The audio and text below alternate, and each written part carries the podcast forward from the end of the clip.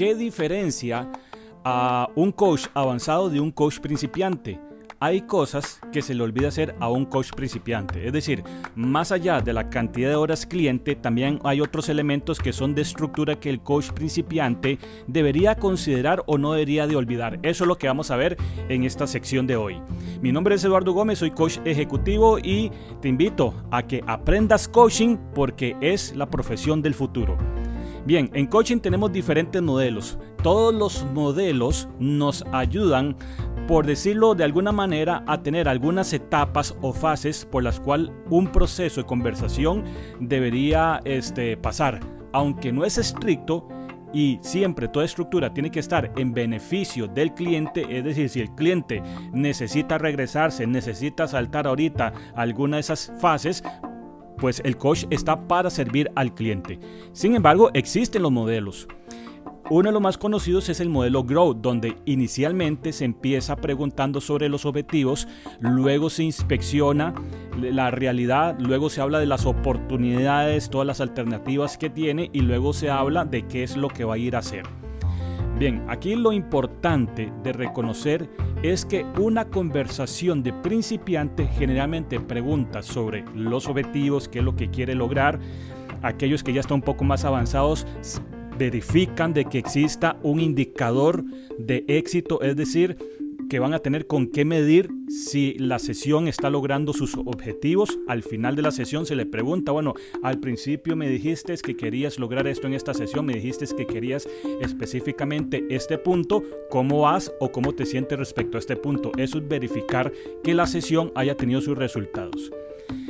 Inspeccionar la realidad, inspeccionar oportunidades, hablar del presente, de cómo reacciona ante las circunstancias, de cómo piensa cuando algo le sucede. Estamos hablando de conducta y estamos hablando de pensamiento, pero también tenemos que hablar de emoción, cómo se siente cuando alguien le dice eso, cómo se siente cuando logra esa parte.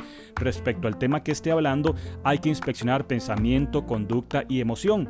Eso es esencial y entre más horas acumuladas tenga un coach, más se le exige que cumpla con ese triángulo completo. Oportunidades. Eh, todas las opciones que tiene, todos los recursos que tiene. Bueno, estos pasos intermedios es el tema de hoy y su importancia. Porque repito, a pesar de que algunos coaches establecen objetivos e indicador de éxito de la sesión, brincan de una sola vez a lo que es, bueno, ¿qué visualizas que puedes hacer? Es decir, nos vamos al hacer y prácticamente le pedimos que vaya escribiendo los pasos. Eso quiere decir que la persona ya se fue al último paso de comenzar a ejecutar un plan de acción.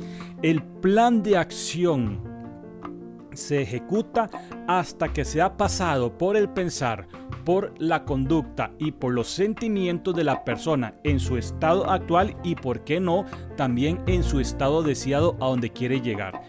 Estos pasos intermedios, todos los modelos, es que ahorita hay demasiados modelos, ¿verdad? El Grow es tan solo uno, pero está el, el Oscar, está el Regrow y hay otros que manejan este, otras, otras infinidad de metodologías. Pero todos tienen en común lo que diferencia una conversación de coaching con una conversación, yo siempre pongo este ejemplo, con un cantinero, una conversación con un amigo, es el hecho que lo vamos a hacer con un poquito de estructura, pero nosotros queremos que la persona haga un estado de conciencia más allá del hacer. Para eso tenemos que inspeccionar las emociones y las formas como piensa cuando las cosas le suceden. Hacer estos pasos es requisito para cuando se llega al plan de acción y antes de preguntarle qué es lo que va a hacer, cuáles son los pasos que visualiza, hay que asegurarse que la visión que tiene la persona a la hora de tener que contestar cuáles, cuáles pasos y qué es lo que iba a hacer haya sido tan amplia que tenga todo bajo su panorama para poder decidir. Si no pasamos por eso, las decisiones va a suceder esto las personas van a decir que van a ir a hacer esto durante esta semana, durante estos 15 días, pero lo están haciendo desde solamente desde la razón, porque lo ven obvio, porque saben que les conviene hacer eso. Pero si no han inspeccionado en la emoción, si no hemos inspeccionado valores, si no hemos inspeccionado lo que la persona este, le importa, para qué lo quiere hacer, muy probablemente esa última decisión de qué es lo que va a hacer va a ser muy superficial. Cuando la persona decide qué va a ir a hacer, pero agregando estos elementos, teniéndolos a la vista, lo que decide ir a hacer son acciones más profundas y con profunda me refiero a que están más desde su ser, no solamente desde el entendimiento de qué es lo correcto. Las decisiones que se toman desde el ser, las decisiones que se toman desde quién soy, las acciones que se visualizan habiendo recordado mis valores del por qué lo estoy haciendo son decisiones más profundas y son decisiones que muy probablemente motivan más a la acción y hacen que la persona esté más tranquila con su decisión.